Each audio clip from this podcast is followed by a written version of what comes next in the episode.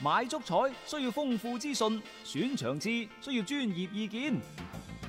彩虹豬微信公眾號每日為你奉上名嘴張達斌賽事觀察、足彩培訓師李漢強專業分析，更多足彩資訊、更多專業預測，盡在彩虹豬微信號。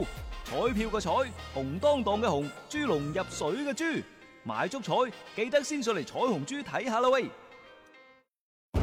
足球場，英雄地，幾多難忘時刻， Breathtakingly brilliant.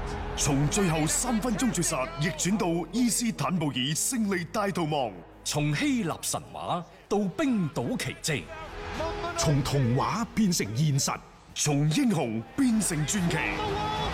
最偉大嘅球員，最不可思議嘅入球， Extraordinary entertainment. 勝敗之間只有一線，神奇之處，魅力所在，只可意會，更可言傳。足球新勢力。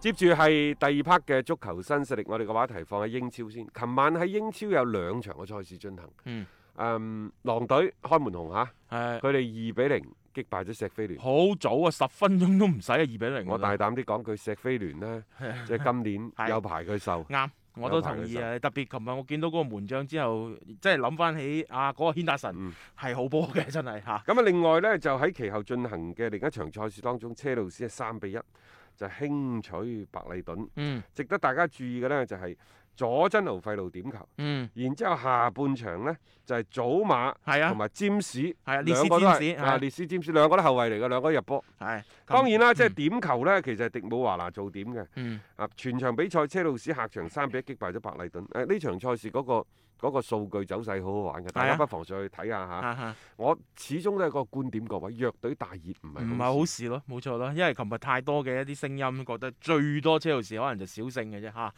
結果嗱，你睇到出嚟嗰個嘅誒、呃情況係點樣樣？仲係嗰句嚇，嗯弱隊大熱唔係好事。嗯咁啊當然啦，隨住琴日嗰場賽事全取三分之一嘅車路士呢，佢哋喺英超嘅總積分分榜啊，總積分榜係達到咗兩千分，成為繼曼聯、阿仙奴之後實現呢一個壯舉嘅第三隊球隊。嗯第四隊呢，你都數到㗎啦，嗯。利物浦啊你咪抱咯，係咯，即係 講資格嚇，講成績嗯都係呢幾隊波嗯噶啦嚇。咁啊，車路士咧其實更加多就係呢十誒、呃十零年嘅時間段啦，真係成個彈起身咧，係成為咗英超嘅一隊嘅班霸嘅球 隊嚇。咁啊，今個賽季大家都知道喺夏窗嗰時候咧，就車路士大肆擴軍，買咗好多人過我嚟嘅。啊應該講個效果唔錯嘅。係雖然琴日係冇冇入到波，嗯但係基本上呢，即係啲球員喺場上都有頗為之唔錯嘅發揮。嗯，最差嘅可能就係基帕。唉，呢位仁兄原來有一個嘅數據係咁樣，加盟以嚟係被遠射破門最多嘅一位門將係。咩？係啊，即係佢加盟嗰日開始計啊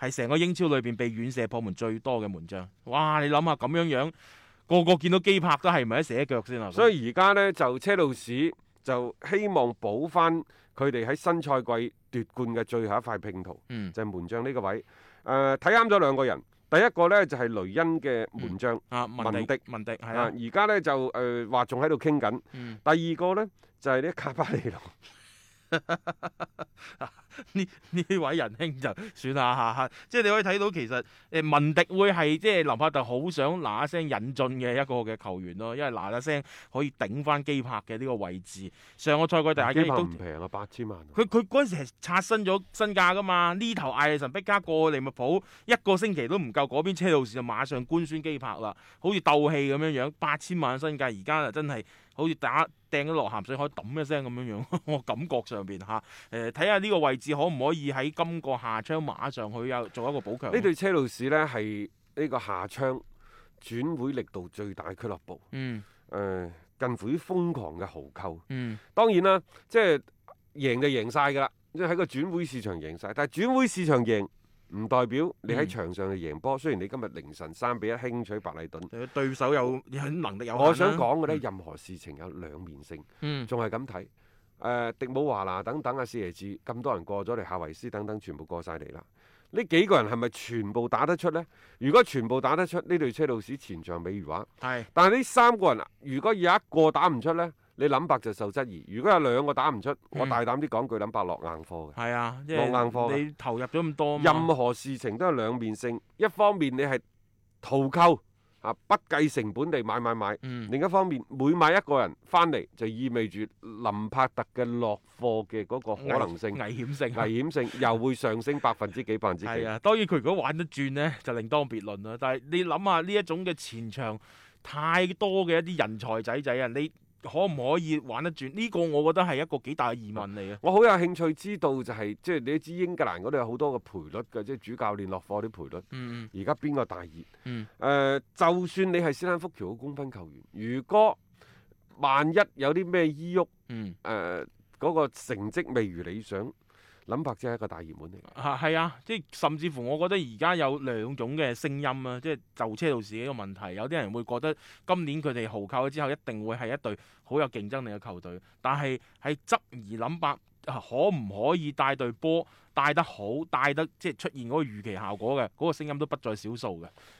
主教練啊，即係尤其喺英超，佢係一個火山口嚟嘅。嗯，前日熱刺喺主場咪零比一輸咗俾愛華頓嘅。係啊，咁當其時呢，賽後啲記者就去問阿摩連奴，佢話摩連奴先生，誒、你覺得啲球員表現成點啊？咁樣打得好唔好啊？嗯，啊，咁然之後摩連奴就唉呢班友仔偷懶嘅，我都唔知佢喺上邊踢乜嘢，大概意思係咁樣。係，然之後佢都覺得可能自己講得有啲過火，佢就話對呢一個比賽嘅投入度唔唔夠，個強度唔夠，嗯亦就係反搶壓上去嗰下嘢壓得唔夠堅決。嗯總之一句講晒，佢就係偷懶。後尾嗰啲説話呢都係想補鑊嘅啫。咁、嗯樣講完之後，其實就係有啲甩過嘅嫌疑，嗯就係話將嗰場賽事嘅失利呢更加多歸咎喺球員對摩連奴自身嘅戰術嘅執行嗰度嘅力度唔夠嘅問題。嗯，呢邊啱啱講完，嗰度瞓醒覺，熱刺啲球員擘大眼。 一睇打開個新聞一睇，死有此理，輸咗波，大家都唔開心噶啊啦。啊，然之後你個白頭佬仲話係我哋係係我我哋唔啱，唔勤力所以第一個跳出嚟反擊摩連奴嘅係賓戴維 斯。啊，又係啲雜位啊，啊，賓戴維斯就講，佢話我唔覺得球隊入邊有邊名球員冇盡力去比賽喎。係佢係回應翻摩連奴喺接受記者採訪嗰陣時講嘅，就話啲球員太懶啦，啊唔中意即係今日呢一場比賽嘅狀態等等。嗯嗯賓戴維斯就話：，係呢場賽事真係唔容易㗎，大家都踢得非常之努力。就我個人嚟講，賓戴維斯話：我已經盡力啦，我亦都唔會懷疑球隊入邊有人冇盡力去面對呢場比賽。嗯，但係咁喎，大家睇完嗰場賽事，你覺得有冇人冇盡力去比賽呢？嗯，有有有嘅，啊。中間幾個都係，包括後邊上場嘅貝尼恩。啊嗰啲都全冇部都上去好似係打豉油嘅啫，去買豉油嘅啫嚇、所以即係而家嘅熱刺第一場嘅賽事就顯得有啲將帥不和。我感覺個心好似散散地咁啊！成隊波啊，即係冇賽前講到嗰種咁殺聲震天啊，又話點樣即係好啊，即係更加多好似即係因為之前佢唔係話整咗個紀錄片出嚟，即係公開咁俾人睇嘅，嗰啲好似有啲粉飾太平嗰啲感覺咯。一出到嚟第一場波嗱，真係喺場上面所展現出嚟嘅嗰種嘅所謂嘅凝聚力，所謂嘅團體性。嗰場波睇唔到幾多咯，反而係更加多啊！大家互相之間嘅配合嘅比較生澀啦，啊唔係好順暢啦，誒、有一啲球員上到去嘅存在感好低等話等而家呢，即係首席嘅大熱門落落課啊！係啊，首席嘅大熱門係摩連奴。摩連奴啊咯，係咯，正常嘅，我覺得呢樣嘢，因為你第一場，我哋成日都講啊，睇過佢哋嘅表現，大家再去做一個評判。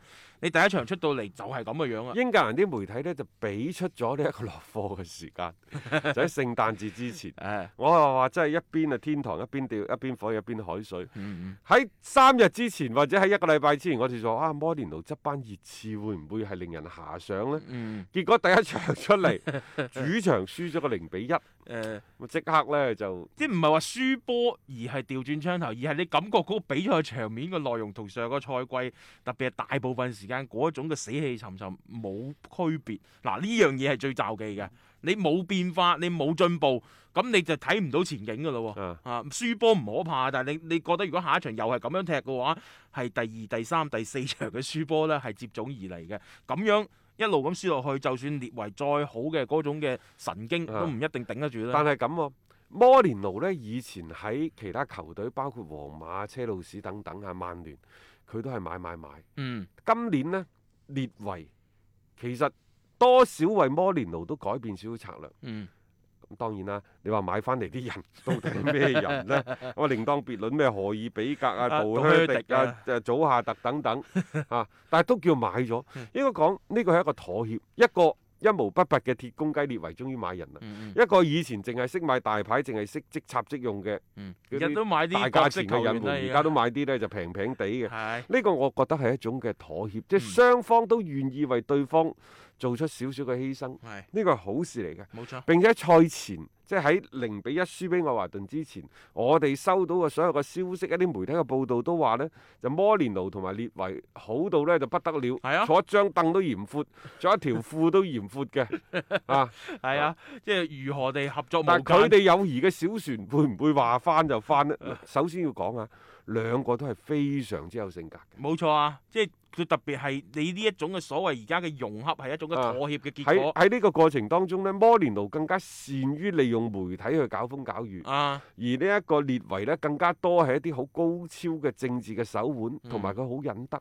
係嗯佢好忍得，即係就算點都好，面對你球迷啲怒火啊，點佢樣噴佢我好都少回應呢啲嘅，啊！好少但係佢啲手腕好高，係。高喺邊度呢？反正我就咬死，唔降價就唔降嗯價，話唔買就唔買。佢體現喺一啲嘅轉會市場上面嘅操作咯，即係呢樣嘢，即係有時誒、呃明面上面大家可能會相處得比較好，但係有一啲嘅工作上面你稍為有一啲嘅阻攔呢，可能就會導致嗰個事情向唔同嘅方向發展嘅。而家呢，就話仲會兩兩兄弟阿摩連奴同阿列 列維維傾過，啊可能仲會買一個，嗯買邊個呢？唔係買主力啊，買替補，買一個替補嘅前鋒翻嚟，就希望呢，就夏利卡尼啊，又或者孫興文攰嗰陣時咧上去搏一搏 腳，呢個人呢，就係杜斯特嗯啊，法蘭克福格嘅蘭克福嗰個。嗯嗯嗯，冇錯，買個買個備胎翻嚟咯。即係我感覺呢啲呢啲嘅隱援呢，就唔係一隊有雄心大當會然啦，去做之嘅。前呢，有兩個嘅傳聞嘅球員，熱嗯刺啲球迷呢，就為之一振嘅。第一個係皇馬嘅左後衞列古龍，嗯，本身之前都傳呢，就曼聯曼聯想都係要佢，係啊，但係皇家馬德里就話賣俾你都得。又有回購條款啊。要回購條款。嗯曼聯一聽就耍手兼領頭唔 制，因為我容乜易俾你做咗練級幫 啊？幫你啊養人啊嘛，列古龍啊就有可能咧同熱刺都聯繫埋一齊。嗯啊，熱刺願唔願意簽下城下之盟，繼續係俾一個回購嘅條款呢？抑或係租借呢？嗱，簽下呢一個回購條款，我認為比租借更加高級，嗯，更加之多嘢。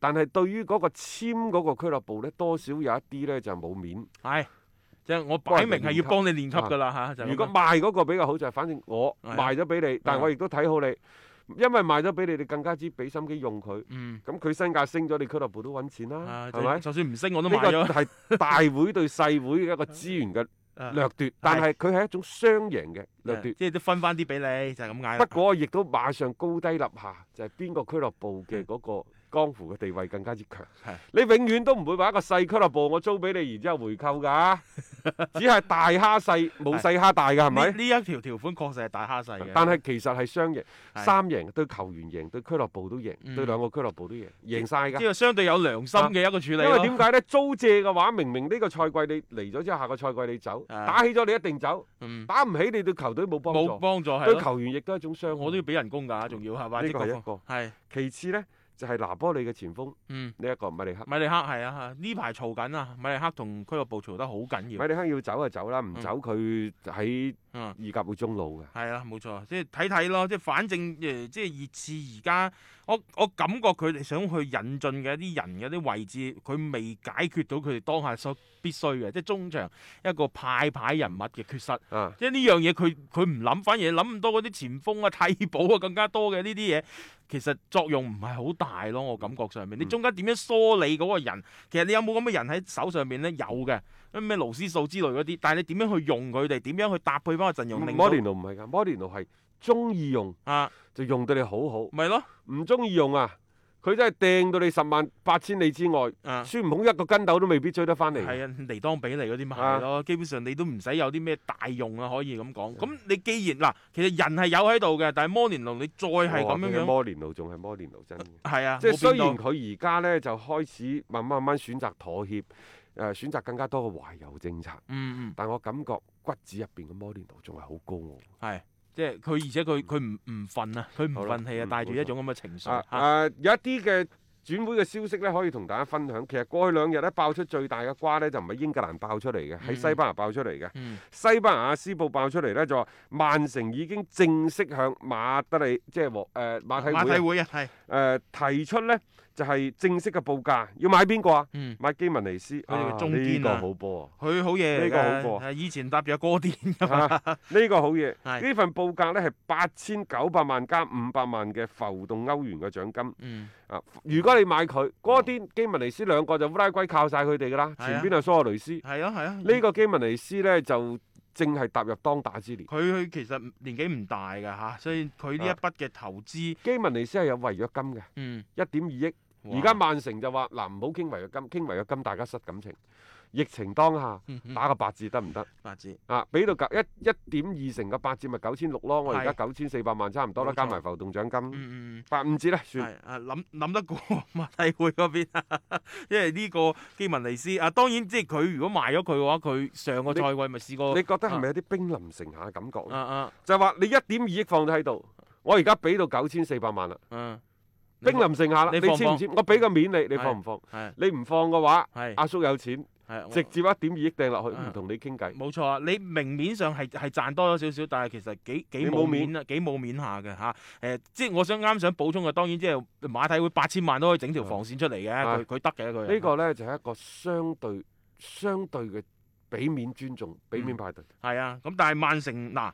佢有的放矢嚇，我成日都講啊，佢真係要買一啲人，特別喺後衞線上面，佢已經唔係一次咁樣樣去出高價錢㗎啦。佢而家就係用翻之前嗰套啫嘛，以前嗰啲咩文迪啊、基爾獲加嗰啲，咪一路又係推高嗰、個。哦佢對基誒呢一個嘅基文尼斯呢，之前有傳聞話報過一個七千萬嘅報價，係、但係嗰個只係流料嚟嘅啫。今次先就係第一次正式嘅報價。呢呢個報價其實好有吸引力係、喎。我就話咩高列巴黎嗰啲唔好買啦，因為嗯基文尼斯幾多歲啊？基文尼斯廿五歲，嗯即係佢啊，佢如果嚟到嘅話，如如果啱打嗯，英超，你起碼可以保證嚟緊五六年。係啊，但係但係曼城嘅後防誒嗰、個，佢唔係話佢能力唔好，係嗰個魔咒嘅問題。即係如果受傷嗱，因為上賽季基文尼斯亦都係受到傷病嘅影響嘅嚇、有個前科。咁唔知嚟到曼城呢邊佢嘅嗰個表現會係點樣樣，所以呢個都係要搏嘅。有一啲英格蘭媒體講啊，如果你再買個後衞又係逃唔過呢個魔咒嘅話呢，你可以諗住散都得啦。即嗯係 你硬係買後衞都買唔到好嘢喎，翻嚟嘅唔係冇好嘢，而係硬係佢哋就有一啲嘅所謂嘅傷病嘅魔咒嘅，真係影響住佢哋。因為今年呢，受疫情影響，好多俱樂部嗰個收入啊大打折扣。嗯你話而家大打折扣有咩解決嘅辦法呢？其實賣球員係一個幾好嘅即係生存嘅方式，嗯。因為而家最緊要係生存落嚟先，係啊，其他再再隨講，途發展。嗯有咩事留翻以後再講。嗯你八千九百萬轉會費對於馬體會嚟講，真係好好大一筆真係嘅收入嚟㗎。你唔好話球員嘅身價放喺度，好多時有價冇市㗎。嗯嗯，譬如新組就係一個例子啦。係啊，啊！你嗰邊多蒙特咬死一點二個億，有冇人買強如曼聯都好，都唔買，啊？話咗唔買啦。其實就除咗曼聯之外，都冇咩其他實質性嘅冇錯球隊報價。你睇下仲有啲咩美斯 啊？嗰嗰啲你想轉會都轉唔誒、喐。即係呢啲就係等等於嗰啲即即係超級豪宅嗰啲，你放出嚟有幾多人要啊？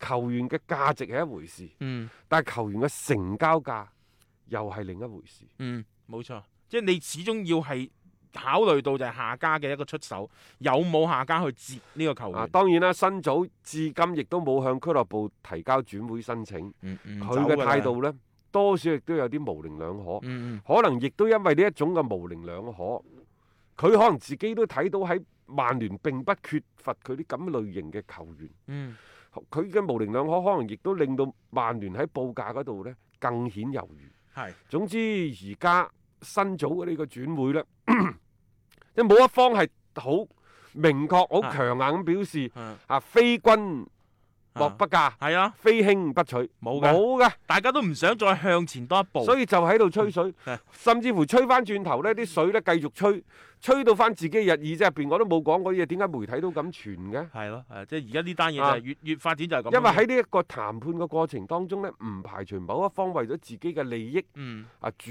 動向媒體報料，呢、嗯個好似係英超嘅嗰個傳統嘅做法， 係女士女靚嘅做法嚟嘅喎，係就好似前一排英超個版權咪冇咗，大家咪喺度傳聞，嗯喂 u k 啊，阿里體育接緊啊。係咯，阿里體育班高管呢，就我根本我哋都冇傾到，嗯有冇傾呢？係有傾嘅，但係主動報料向媒體突然間爆出嚟話英超好快落地㗎啦，就俾到阿里㗎啦啊等等，邊個爆料嘅呢？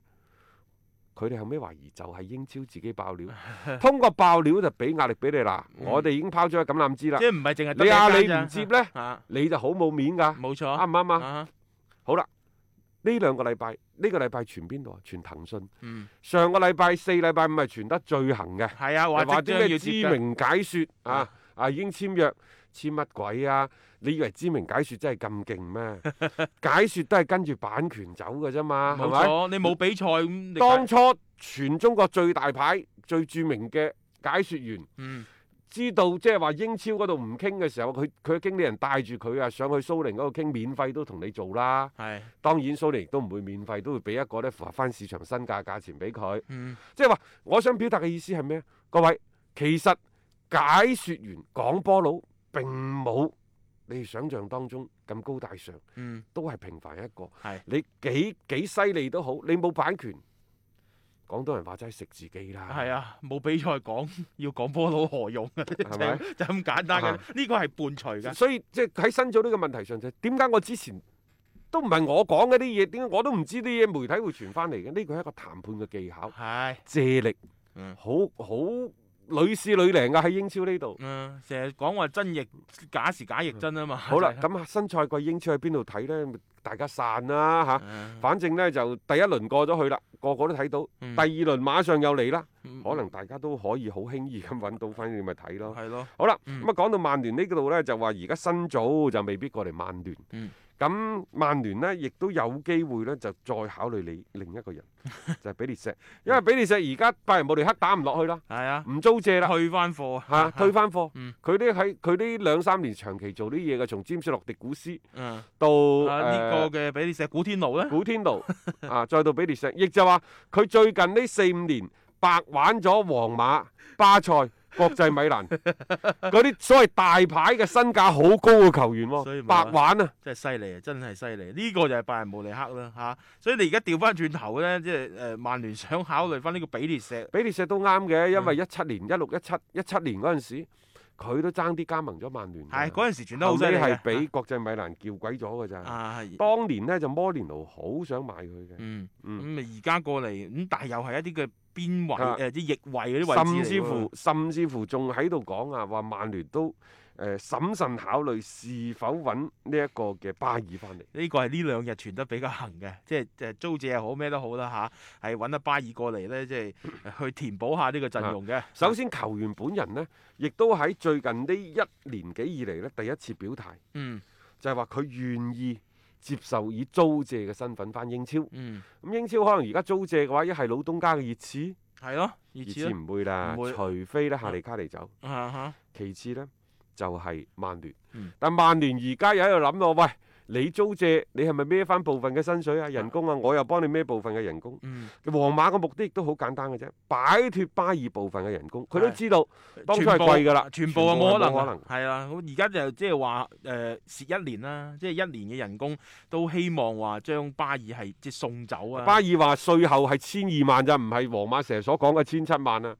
哇，爭中間爭嗰税後五百萬，成千萬歐元一個億嘅人民幣，係交税都交死佢。係啊，嚇！即係點都好啦，即係而家巴爾呢一邊咧有啲鬆口嘅咁嘅情況，可能為佢誒嚟緊咧，即係離開皇馬啊，踢翻波咧，都係提供咗一啲嘅基礎先啦啊。因為之前佢係咬死話，我就算唔踢波，我就喺度同你去耗時間其㗎實啦。呢，即係有關呢個巴爾，而家呢就誒話皇家馬德里呢，亦寧願倒貼工資都送佢走。係啊，巴爾呢係採取咗一個更加極端嘅，一陣間又誒誒、呃放飛機啊，一陣間又望遠鏡啊，更加多係打高爾夫啊，因為即係佢係以唔同嘅身體、肢體嘅語言啊、嗯態度等等嗯喺場外不斷咁樣係回擊翻斯丹，亦都呢係同呢一個嘅俱樂部喺度抗爭緊。嗯斯丹唔用佢，佢呢就將炮火對住呢一個嘅嗯斯丹本係人。啊，冇錯。但係佢喺呢個人工嗰度，佢唔係同斯丹傾噶嘛，嗯，佢佢係同俱樂部俱樂傾。部傾佢啊佢個態度好堅決，反正一分錢都唔降。係用人用得唔好，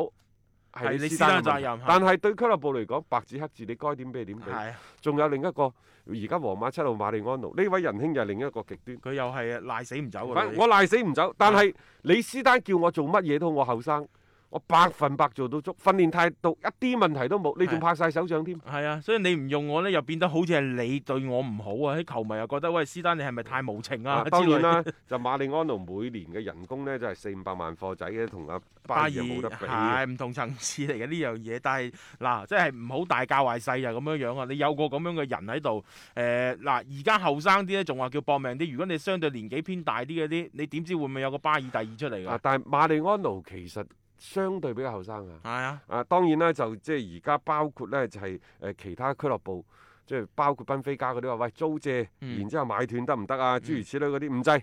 邊個揾我唔制，我就係要留翻喺皇馬，我就係要壓住斯朗留低嘅七號波衫，威 啊嘛！但係可以調整波衫喎。係啊，即係唔係話你牙就牙噶嘛呢樣嘢。唉，再睇啦，反正呢隊皇馬呢，最近斯丹亦都好頭痕噶，點樣去處理好呢一啲嘅球員嘅關係等等嚇，都需要佢馬上去做出一個處理嘅。咁我哋亦都睇睇佢哋嚟緊嘅一個動態嚇。咁今日節目時間先到呢度啦，咁聽日都係六點鐘啊，繼續有足球新勢力約定各位。